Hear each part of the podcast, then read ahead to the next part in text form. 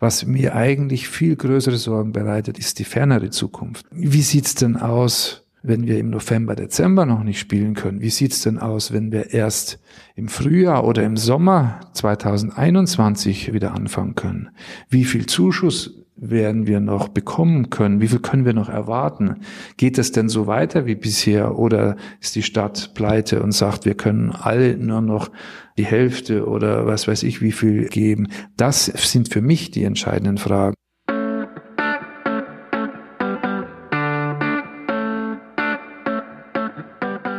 May the Dorf be with you.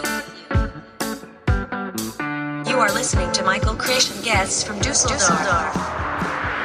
May the Dorf be with you. Das ist das Motto, das natürlich auch im Juni gilt, denn die Auswirkungen von Corona für Kunst, Kultur und Gastro, die sind natürlich immer noch deutlich sichtbar und auch spürbar. Dieser Podcast hier ist eine Kollaboration von The Dorf, dem Magazin für Düsseldorfer Spots, Highlights, Gesichter und Gegenwartskultur und von mir. Mein Name ist Micha Krisch. Ja, und in diesem Podcast hier lassen wir die Menschen selbst zu Wort kommen, damit sie uns erzählen können, wie es ihnen aktuell ergeht, woran sie arbeiten und natürlich auch, wie man sie unterstützen kann. In der heutigen Episode bin ich im Gespräch mit Anton Bachleitner.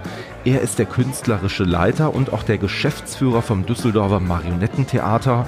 Ja, und da verzaubert er mit seinem Team und seinen Puppen und seinen wunderbaren Inszenierungen schon seit mehreren Jahrzehnten die Menschen und lässt uns träumen und entführt uns in neue Welten. Und genau das soll natürlich auch in Zukunft immer so weitergehen. Deswegen findet ihr alle wichtigen Links zu dieser Episode und zum Marionettentheater, wie man auch helfen und unterstützen kann, wie immer in den Show Notes. Ja, und wenn euch dieser Podcast gefällt, dann teilt ihn doch bitte in eurem Umfeld. Wir freuen uns natürlich auch, wenn ihr uns eine Nachricht schreibt oder kurz mal ja, ein paar Zeilen Text da lasst. Das ist natürlich immer wieder gern willkommen. Vor allem aber unterstützt bitte Kunst, Kultur und Gastro in Düsseldorf und natürlich auch in jeder anderen Stadt. Heute bin ich unterwegs im Herzen der Düsseldorfer Karlstadt, ganz genau an einem Ort, der den wunderbaren Namen trägt, Palais Wittgenstein. Und hier befindet sich das Düsseldorfer Marionettentheater und ich sitze hier gemeinsam mit dem Anton Bachleitner. Herr Bachleitner, Sie sind künstlerischer Leiter und Geschäftsführer des Marionettentheaters in Düsseldorf.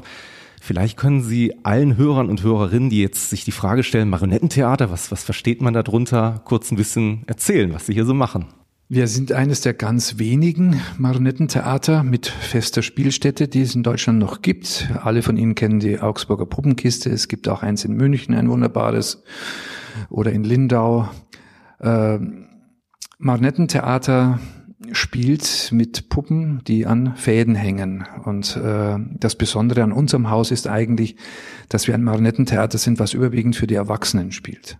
Das werden Sie in Deutschland nirgends mehr wo finden. Ein Puppentheater mit festem Haus, was wirklich für das Abendpublikum spielt. Und entsprechend haben wir in unserem Programm auch Stücke aus der Weltliteratur wie Shakespeare oder Opernwerke klassischer Natur. Mozart-Opern haben wir zwei alleine oder moderne Märchen, äh, äh, zum Beispiel von Michael Ende oder von Ottfried Preußler. Also ein sehr gemischtes Programm, was äh, ein breites Publikum ansprechen soll und was eben auch sehr zeitlos gemacht ist. Das heißt, unsere Stücke sind, wenn sie gut sind, über viele Jahre im Programm und das Publikum fängt bei uns, ich sag mal so mit sieben, achtjährigen Kindern an. Die ganz kleinen Kinder sind bei uns eigentlich jetzt nicht so gut aufgehoben. Wie lange sind Sie schon in Düsseldorf verwurzelt? Ich bin ja ein Zugereister. Ich bin ursprünglich aus Bayern. Meine Heimat ist der Isarwinkel, Bad Tölz mhm. am Alpenrand und dort gibt's ein wunderbares kleines Marionettentheater, auch schon seit vielen Jahren. Und dort bin ich als Kind schon immer gewesen. Meine Großmutter ist immer mit uns Kindern dahin gegangen und da habe ich, glaube ich, den Bacillus des Puppenspiels eingefangen.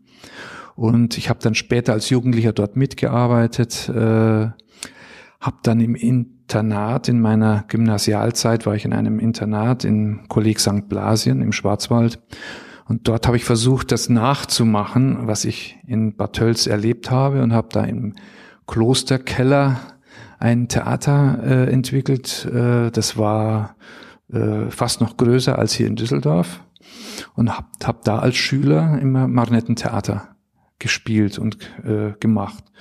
Ja, und aus diesem äh, Hobby ist irgendwann der Wunsch zum Beruf geworden. Es war halt eine, ein, eine Sache, die mich so gepackt hat, die mich dann nicht mehr losgelassen hat. Und ich habe dann äh, erstmal, um die Eltern zu beruhigen und auch, auch aus Vernunft vielleicht, äh, erstmal ein Handwerk gelernt, nämlich das Schreinerhandwerk. Ich war in Garmisch, Partenkirchen an der äh, sehr bekannten Schreinerschule und habe dort das Handwerk von Grund auf gelernt. Und äh, auf dem habe ich dann aufgebaut und das ist eigentlich etwas, was mich, was mir heute noch sehr viel nützt, dieses Handwerk zu, zu gelernt zu haben. Und dann dauerte es eigentlich nicht lange, ähm, da kam der Anruf aus Düsseldorf. Man sucht einen künstlerischen Leiter, weil hier der Vorgänger Winfried Zangerle sehr früh verstorben war. Ja, und das war 1980. Das heißt, fast 40 Jahre bin ich jetzt in Düsseldorf. Hab damals als sehr junger Mann, ich war gerade mal 24, das Theater, die Theaterleitung übernommen, habe das dann weiterentwickelt. Dann kam der Punkt, da hatte ich das Theater dann ganz übernommen, habe dann neuen Namen gegeben, das Düsseldorfer Marionettentheater und habe dann auch die das geschäftliche Risiko mit übernommen. Ja, und in diesen vier Jahrzehnten sind insgesamt 22 Stücke entstanden, die wir immer wieder im Programm haben. Also die ältesten Stücke sind tatsächlich fast 40 Jahre alt. Und es hängt vom Publikum ab, ob wir das wieder aufnehmen. Und äh, ja, wir haben den Wunschpunsch, ist eigentlich unser Hauptrenner, der ist schon 1333 Mal aufgeführt worden, gefolgt von der Zauberflöte. Die hätte jetzt in diesen Tagen äh, die tausendste Vorstellung. Das sind halt so Klassiker, die, die immer wieder gefragt werden und die wir fast eigentlich jedes Jahr im, im Programm haben. Können Sie vielleicht so ein bisschen zu dem Prozess erzählen, wenn man sich an so Stücke wie die Zauberflöte oder dergleichen ranwagt? Wie geht man da vor? Wie viel Zeit kalkuliert man da vielleicht auch selber ein, bevor so ein Stoff dann wirklich auf Bühnenreif ist? Das ist also ein langer Weg. Äh, er beginnt eigentlich damit, dass man sich erstmal überlegt, was für ein Stück wollen wir als nächstes machen. Dann haben wir meistens ähm, die ganze Literatur gefiltert, die Musikliteratur genauso. Was eignet sich besonders für Puppenspiel? Mhm. Wir wollen ja jetzt nicht ein Sprechtheater, ein reines Sprechtheater imitieren oder Dinge auf die Welt äh, transponieren, die die Marionetten schlecht können. Im Gegenteil, wir suchen da die Stücke und die Themen, die gerade die Puppen gut können, wo es vielleicht das Schauspiel Probleme hat oder äh, also man kann sich das ja vorstellen, die Puppen können fliegen, sie können schweben, sie sind unabhängig von der Schwerkraft, sie können Gestalten annehmen, die wir als Menschen kaum darstellen können, sie können Fantasiewesen darstellen, Fantasiewelten. Wir können hier auf den paar Quadratmetern der Bühne einen eigenen Kosmos erschaffen. So, und mit diesem Hintergrund suchen wir dann Stoffe aus. Manchmal liegt ein Thema schon für viele Jahre schon da und wir wollen es endlich machen oder eben wir suchen ganz gezielt und wenn wir dann das Stück haben, dann geht es um die Bearbeitung. Es wird also der Text filtriert. Wir wollen äh, die alle Bücher äh, lesen, die damit zu tun hatten. Es gibt verschiedene Fassungen. Es gibt Filme. Es gibt möglicherweise Hörspiele, Zeichentrickfilme. All das untersuchen wir und versuchen dann für unser Haus mit den fünf Spielern, die wir auf der Bühne zur Verfügung haben, das sind zehn Hände, und den äh, Möglichkeiten der Bühne versuchen wir dann eine Fassung zu erstellen, die dann uns genau auf den Leib geschrieben ist. Und danach werden dann die Rollen festgelegt, äh, es werden die Puppen entworfen, es wird das Bühnenbild entworfen, da gibt es auch eine Modellbühne im Maßstab 1 zu 10, in der ich dann das Modell entwickle, sodass die ganze Inszenierung, diese zwei Stunden, komplett im Kleinen schon vorüberlegt werden, um ja keine Möglichkeiten auszulassen, die wir in der Planung mit berücksichtigen können. Also das Bühnenbild zum Beispiel, das sieht nicht nur aus bei uns und dekoriert etwas, sondern es spielt mit, es hat viele Funktionen, es verbirgt mal was, es dreht sich was, da muss jemand rauskommen oder es wird etwas verdeckt werden oder es es ist ein Zauberspiegel drin, der, wo dann was dahinter durchsichtig wird und, und, und. Es äh, äh, gibt ganz viele Möglichkeiten, auch der Verwandlung. Die Verwandlung ist sehr wichtig bei uns. Also das will alles geplant werden und dann erst, wenn das ganz äh, durchgestylt ist, dann äh, fangen wir an, das im Original, der Originalgröße dann zu bauen. Mhm. Bei den Puppen ist es ähnlich. Äh, da gibt es für jede Puppe eine Original Zeichnung im, im, im, in der Originalgröße auch, damit der Theaterschreiner dann in der Werkstatt die Puppenkörper bauen kann. Und ich persönlich bin der Bildhauer, der auch die Puppen entworfen hat und schnitze dann Kopf und Hände. Ich kann dann aus dieser Zeichnung die äh, Schablonen äh, entnehmen, aus, mit denen ich dann aus dem Lindenholz, aus dem sie geschnitzt sind, dann die Vorarbeiten aussäge, also das Profil kann ich schon mal aussägen und dann gehe ich in die dritte Dimension mit dem Schnitzeisen. Und äh, ja, und dann geht die Puppe eigentlich durch viele Hände, wenn die dann zusammengebaut ist. Sie wird bemalt von jemand, dann kommen die Haare drauf, dann äh, kommt die Kostümschneiderin und näht die Kostüme. Und der letzte Akt ist eigentlich das Aufschnüren. Das heißt, die Puppe wird aufgefädelt an Fäden. Es gibt am anderen Ende oben das sogenannte Spielkreuz. Das ist das äh, auch ein etwas komplizierteres Ding, was wir vorher in der Werkstatt bauen, ähm, wo die Fäden alle dann enden und äh, der Spieler hat dann das Spielkreuz in der Hand und bewegt dann die Puppe zum ersten Mal. Und das ist immer dann ein ganz spannender Moment. Wie fühlt sich das an? Wie bewegt sie sich? Wo muss ich nachbessern? Und jede Puppe hat so einen eigenen Charakter. Jede bewegt sich irgendwie anders. Ist ja auch ein Unterschied, ob ich einen dicken äh, unten dran hängen habe oder einen ganz dünnen, einen kurzen oder einen langen und äh, ob er einen Hut auf hat, der dann vielleicht wieder ein bisschen einengt in der Bewegung. Also das ist dann alles, was man dann ähm, erst erfährt und ausprobiert.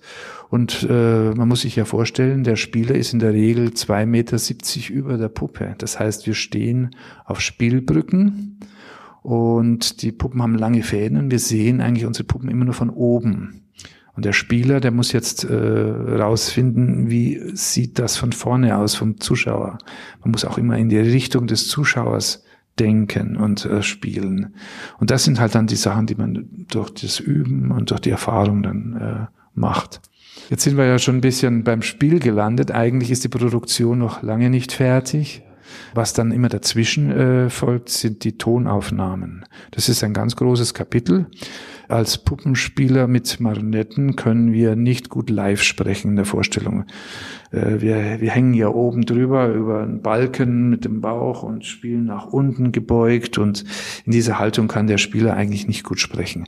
Deswegen haben wir hier immer die Tradition, es wird ein Playback erstellt, ein, ein, ein Hörspiel, also die Figuren bekommen alle Stimmen von Schauspielern, die werden im Tonstudio aufgenommen. Dann wird das gemischt, dann kommen Geräusche dazu. Es wird auch Bühnenmusik in Auftrag gegeben. Wenn nicht gerade Herr Mozart für uns Zeit hat, mit der Zauberflöte zum Beispiel.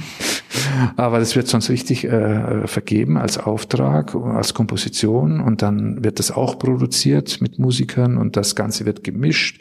Also es ist ein sehr aufwendiger Prozess und auch nicht ganz billig. Und wir haben dann am Ende ein Hörspiel, zu dem wir dann auf der Bühne die Puppen bewegen. Mhm. Und dieser ganze ähm, Vorgang, wir rechnen ungefähr ein, fast ein Jahr an Produktionszeit, also fast länger als ein Kind äh, braucht, um sich zu entwickeln im Mutterleib.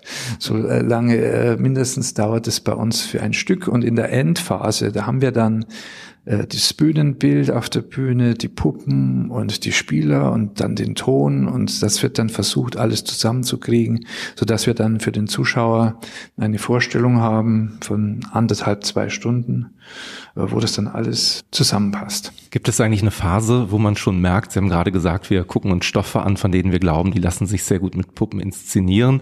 Gibt es da so eine Phase, wo man merkt, wenn wir über diesen Punkt hinweggekommen sind, dann funktioniert das definitiv? Oder muss man da wirklich bis zur Premiere erst hinarbeiten und sagen, dann sieht man erst, naja, funktioniert Oder gibt es da vielleicht noch ein paar Schwachpunkte? Ja, das ist ein, ein, ein, äh, schwierige Zeit. Also erstmal muss man, glaube ich, begeistert sein von dem vor dem Stoff und es, äh, es muss ein unter die Haut gehen. Wenn man, wenn das nicht der Fall ist, kann man das auch nicht transportieren, nicht übersetzen und den anderen, um das den anderen zu erzählen. Also das ist immer so meine Devise. Packt mich der Stoff, bin ich davon gepackt, dann bin ich überzeugt und dann wird es auch funktionieren und dann ähm, lasse ich auch äh, keine großen Zweifel mehr zu bei mir, sonst bin ich ja ständig am Hadern. Dann muss ich sagen, so, wir machen das, ich bin davon überzeugt und wir arbeiten auf die Premiere hin, komme was da wolle und dann äh, werden wir nachher sehen, äh, wie es ankommt und wie es funktioniert. Und es ist eigentlich doch meistens so, dass es dann tatsächlich auch von selber sich trägt und, und, und rüberkommt. Mhm. Ja. Man merkt ihn gerade an, wenn Sie erzählen, da kommt sehr viel Leidenschaft, sehr viel Gefühl rüber. Sie haben das sehr plastisch beschrieben. Ähm, tatsächlich atmen und leben Sie das Marionettentheater und naja, Sie haben eben den Wert genannt oder die Zahl genannt. Seit fast 40 Jahren sind wir hier. Seit fast 40 Jahren komme ich hier hin, ich öffne die Türen, ich schaue mir an, wie die Stücke sich entwickeln, ich kümmere mich um die künstlerische Leitung, um die Geschäftsführung. Und vor einigen Monaten ist dann in den Nachrichten und den Medien zum ersten Mal das Thema Corona aufgetreten. Wie war das damals für Sie? War das schon so, dass Sie gemerkt haben, da könnte da was auf uns zukommen? Oder ist das erstmal sehr weit weg und man sagt, na ja, das äh, passiert woanders, das ist hier gar nicht bei uns? Also bei mir war es tatsächlich so, dass ich erstmal relativ gelassen war. Ja, wenn man, ich bin jetzt 64 geworden, wenn man so eine lange Zeit schon hinter sich hat, dann ist man insgesamt etwas gelassener.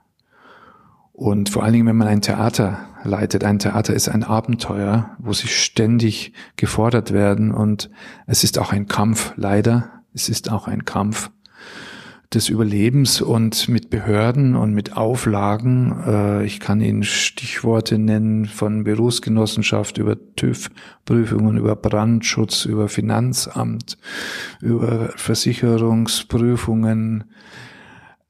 Da fragen sie manchmal, wann kann ich eigentlich meine Arbeit noch machen? Und ich bin eigentlich Künstler und ich will eigentlich nur für, für die Menschen mit Puppen spielen da werden sie schon so trainiert, dass man eigentlich erstmal denkt bei der Corona, na ja, das werden wir auch noch schaffen. Und naja, und dann kam das immer näher. Und wir haben dann damals auch gesagt, wir spielen, solange wir spielen können und spielen dürfen. Äh, da kamen ja dann die Zweifel vom Publikum. Da kamen die einen, die haben gesagt, wir finden das toll, dass ihr noch spielt. Und die anderen haben gesagt, wie könnt ihr noch spielen? Und ich habe dann wieder gesagt, wenn wir jetzt nicht mehr spielen, obwohl wir noch dürfen, dann verlieren wir auch eine Existenz. Also es war ja ein ganz vielfältiges Problem. Aber dann waren wir natürlich auch irgendwo erleichtert, als dann der Beschluss kam, ihr dürft nicht mehr spielen, dann war das klar und dann kann man auch entsprechende Konsequenzen ziehen und äh, eben dann die Maßnahmen überlegen. Nichtsdestotrotz ist das ja wirklich so eine Art Blackbox gewesen, in die man so reingefallen ist. Und das ist es ja teilweise bis heute noch.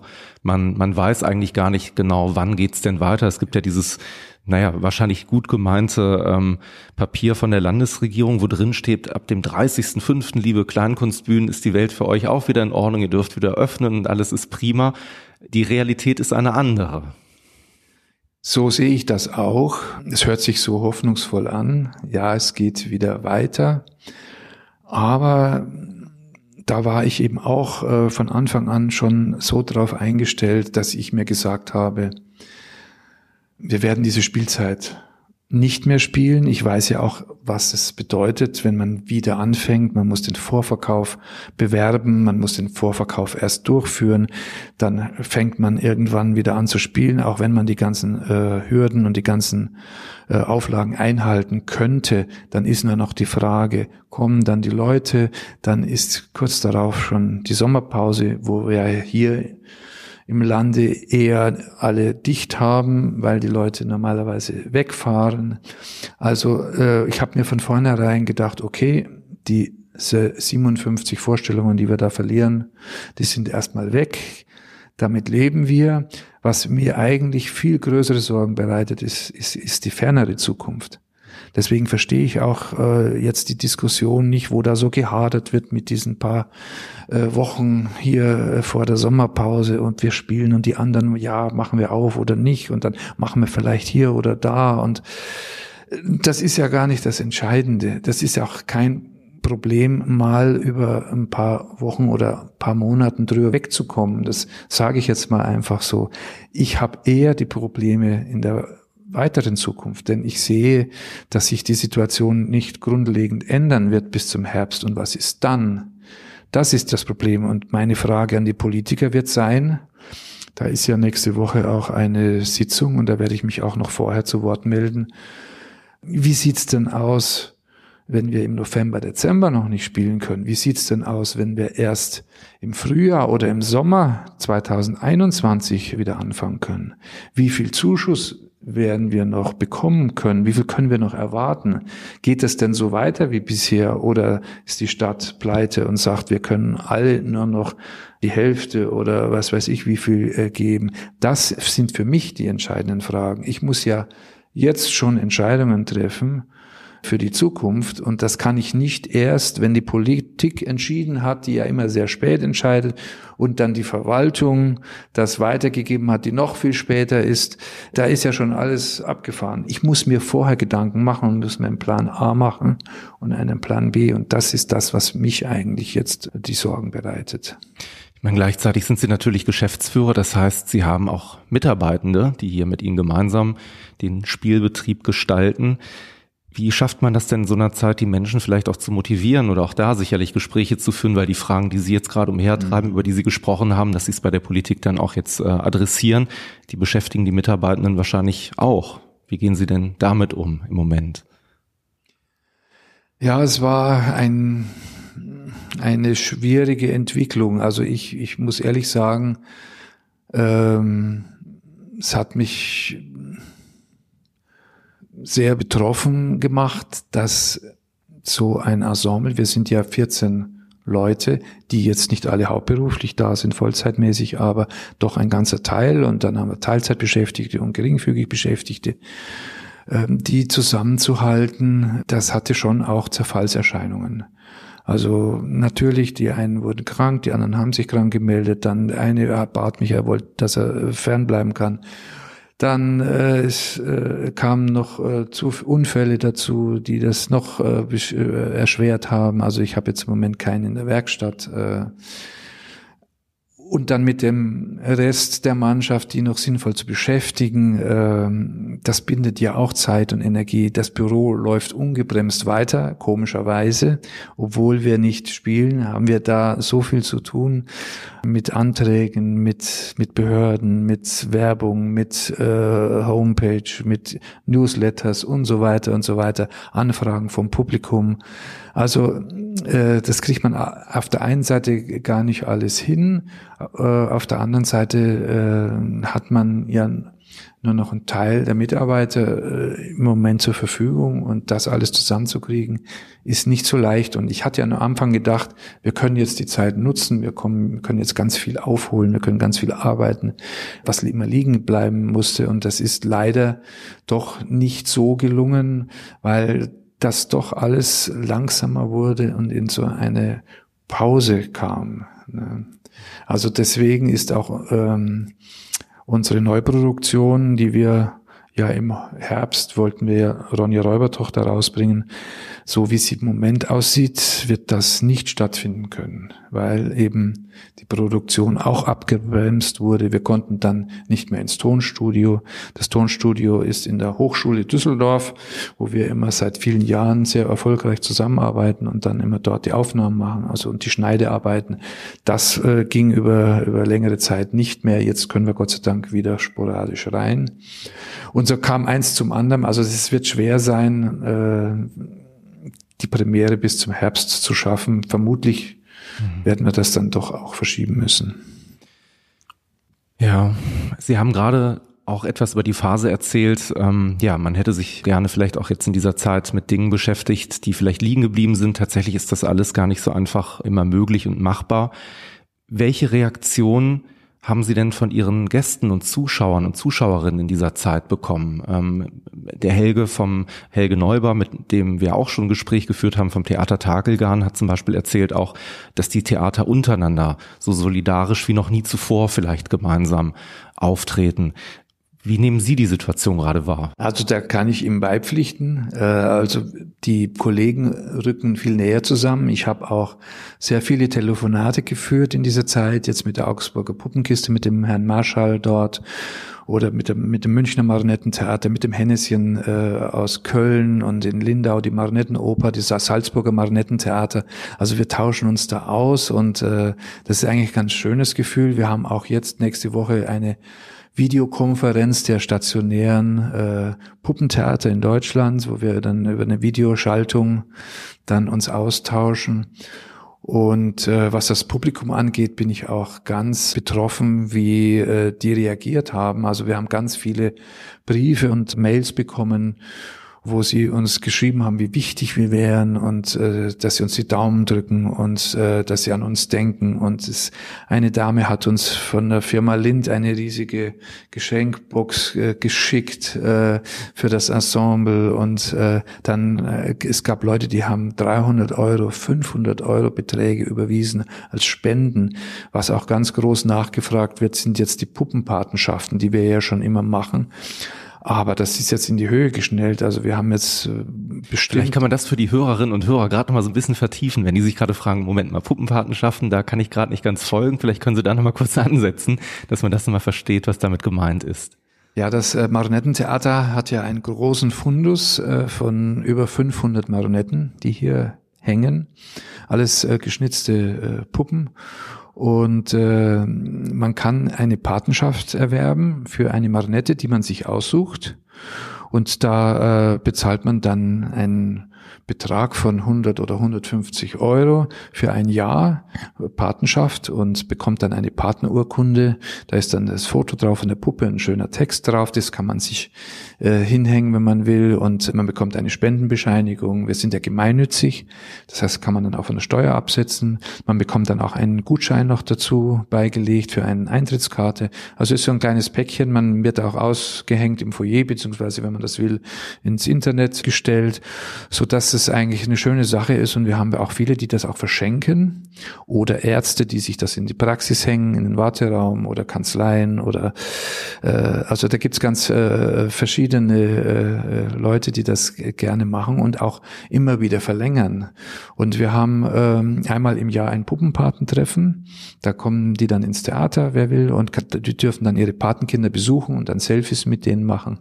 Das ist eigentlich auch eine sehr schöne Form von äh, Besucherbindung auf der einen Seite und es bringt uns auch, auch natürlich finanziell einen kleinen zusätzlichen Betrag. Das sind im Jahr um die 15.000 Euro, was das Theater dann noch äh, zusätzlich zur Verfügung hat. Und das ist wirklich eine tolle Sache. Wenn man jetzt gerade zuhört und sagt, Moment mal, Patenschaft von einer äh, Puppe, das hört sich so an, das könnte mich interessieren. Es gibt ja hier spannende Stücke. Wenn man sich so ein bisschen umschaut, in der Zauberflöte sind illustre Figuren dabei. Ne? Ähm, den Mond äh, hatten wir eben schon kurz mal so uns unter vier Augen mal drüber unterhalten. Da gibt's auch ganz tolle Charaktere. Was kann man denn machen, um ähm, ja so eine Puppenpatenschaft dann auch anzunehmen? Wie kontaktiert man sie am besten? Ja, am besten man ruft hier an oder schickt eine Mail, dann äh, äh, melden wir uns zurück und wir haben eine Liste, äh, die wir dann auch verschicken können, welche noch frei sind und bieten dann ein paar Figuren an. Äh, es sei denn, es kennt schon jemand äh, eine Figur. Also es ist auch herrlich. Ich habe neulich äh, letzte Woche ein, ein Mail gelesen, da wollte eine unbedingt Patin von dem Teufel werden. oder, oder eine Tierklinik, die dann einen, einen, einen Vogel als äh, Paten hat, äh, oder eine Kinderarztpraxis, die dann äh, eben die Lokomotive von Chimknopf äh, dann, dann sich auch ins Wartezimmer hängt. Also es ist äh, ganz verschieden. Welche Möglichkeiten gibt es denn sonst vielleicht noch darüber hinaus, ähm, falls man jetzt unterstützen oder helfen möchte? Äh, gibt es da so Dinge, wo Sie gerade sagen, das wäre gerade wirklich toll, wenn das passieren könnte oder passieren würde? Wir nehmen natürlich gerne Geldspenden an. Das können wir ja auch mit äh, Spendenquittungen dann eben äh, dann zuschicken. Das andere ist, was ja auch jetzt viel schon stattgefunden hat, dass äh, äh Besucher, die ihre Karten schon gekauft haben, jetzt das, der, den, die Karten einfach spenden, den Geldbetrag, oder sie behalten es eben als Gutschein für die Zeit, wo wir dann wieder spielen. Also das ist natürlich auch eine sehr schöne Sache. Und wir haben auch einen Freundeskreis. Also es gibt einen Freundeskreis des Manettentheaters, ein Verein, der hat auch ungefähr 140 Mitglieder. Und äh, die unterstützen uns auch immer wieder. Jetzt zum Beispiel haben wir die Zauberflöte professionell verfilmen lassen, also aufgezeichnet über mehrere Tage geschnitten und wir äh, werden jetzt äh, eine Auflage von 2000 Stück pressen lassen als DVD und versuchen den Film als Film ins Internet zu stellen für die Zeit der Sommerpause, damit die Zuschauer auch was zum Gucken haben. Und diese Produktionskosten, da hat uns auch der Freundeskreis einen ganz wesentlichen Teil dazu beigetragen. Toll. Und die, die Information, wann zum Beispiel der Film aufrufbar ist oder wie sich dann auch weitere ja, Arbeiten hier im Haus entwickeln. Da findet man auf, auf eurer Webseite oder auf der Webseite des Marionettentheaters wahrscheinlich immer Informationen. Ihr seid auf Facebook, glaube ich, unterwegs. Genau, also die Homepage natürlich, da ist immer auf der äh, ersten Seite immer das Aktuelle. Da werden dann auch Links zu finden sein, wenn wir dann den Film reinstellen. Dann verschicken wir regelmäßig ein Newsletter und auch sehr zu empfehlen ist das Facebook, wo wir auch gerade in der letzten Zeit sehr aktiv sind und immer wieder schöne kleine Informationen äh, geben mit schönen Fotos dazu. Und wir sehen an der Resonanz, dass das doch sehr gut angenommen wird. Und die Links, die findet man natürlich auch direkt hier bei uns in den Show Notes. Die stelle ich da auch zur Verfügung.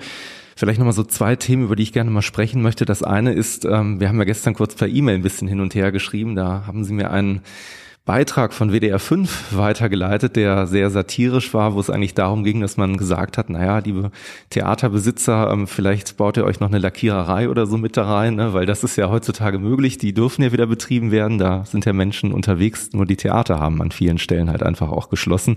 Gibt es denn trotzdem vielleicht gerade auch so Überlegungen, wo man sagt, ähm, naja, wie überbrücken wir denn gerade die Zeit? Was, was machen Sie, woran arbeiten Sie?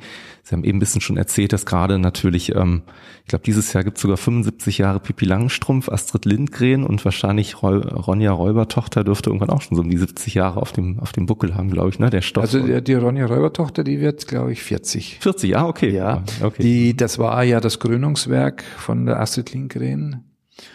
Und da haben wir uns ja auch sehr damit beschäftigt. Also ich war ja auch in Schweden und habe mir die Originalplätze angeguckt. Auch in der Wohnung von Frau Lindgren äh, durfte ich also besuchen. Und wir werden, wir arbeiten natürlich, das ist unser Hauptprojekt an der Ronja weiter. Wir haben ja auch da schon die Sprachaufnahmen gemacht, sind gerade am Tonschneiden und ich sitze eigentlich jede freie Minute zu Hause im Moment am Entwerfen am Bühnenbild. Äh, ich bin also ständig äh, im Mattiswald unterwegs und versuche hier die Bärenhöhle zu entwickeln, äh, wo die beiden äh, Kinder dann wohnen und äh, den See zu gestalten im Wald und äh, versuche mich da immer wieder hineinzuversetzen, auch wenn ich sagen muss, es fällt manchmal auch schwer, wenn man den vollen Kopf äh, hat äh, mit den Sorgen, die im Moment da sind. Aber äh, es ist doch äh, sehr wichtig, da versuchen, immer wieder in diese andere Welt hineinzukommen ja, ich bin erstmal sehr dankbar dafür, dass Sie sich die Zeit genommen haben, uns hier so offen Frage und Antwort zu stehen, so viele Einblicke gegeben haben. Wie gesagt, sämtliche Links, die das Marionettentheater betreffen, die teilen wir natürlich auch in unseren Show Notes. Die Kontaktdaten natürlich auch sehr gerne, wenn irgendwie Anfragen sind für Kartenkauf und dergleichen. Und ähm, ja, Herr Bachleitner, damit sage ich erstmal Danke und hoffe, dass wir uns bald hier wiedersehen und dann auch eben mhm. vor Publikum oder mit Publikum gemeinsam schöne Stücke sehen. Ja, ich bedanke mich auch sehr und auch im Namen meines Teams und auch der ganzen Marionetten, die sich alle sehr freuen, wenn das Publikum dann wiederkommt und die Marionetten dann ihre Kunst zeigen dürfen.